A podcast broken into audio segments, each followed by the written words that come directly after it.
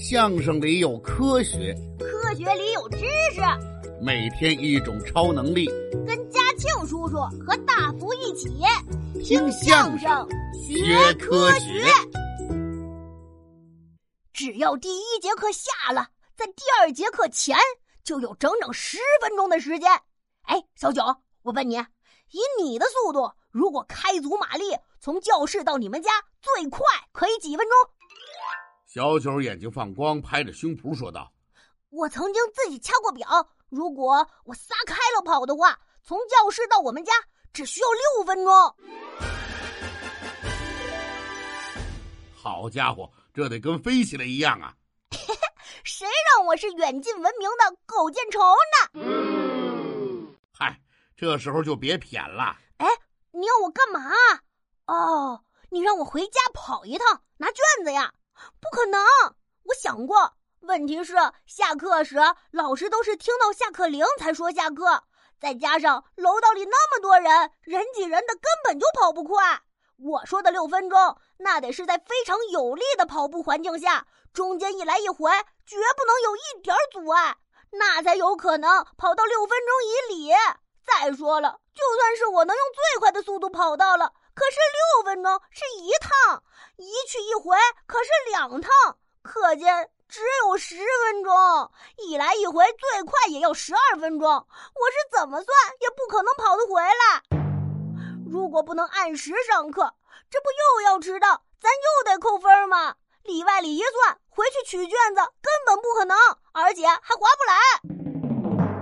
大福看到小九一点信心都没有。就拍了拍他的肩膀，说道：“小九，别灰心嘛，我自有办法。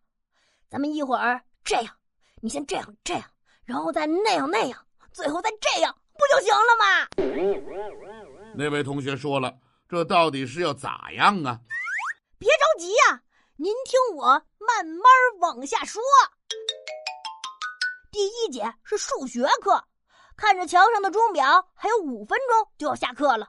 我朝坐在教室门口位置的同学偷偷使了个眼色，那个同学把脚从课桌下边伸出去，用脚尖把门挑开一条缝隙。哎，不对呀，教室门上有锁呀，是扣住的，怎么会用脚一下就就打开呢？嘿，您不知道啊，我上课之前就跟门口的同学说好了。数学老师每次都是进了教室，随手把门一关。今天呢，等门眼看着要关上的时候，门口的同学提前伸出脚去把门挡上，然后再把门轻轻的掩上，却不关紧。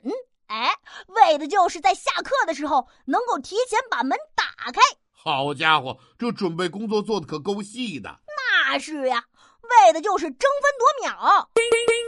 这时候。只听讲台上的老师说道：“今天的课就上到这里。”这句话还没说完，只见小九噌的一下从座位上弹起来，就好像孙悟空来到了火焰山，屁股被烧着了一样。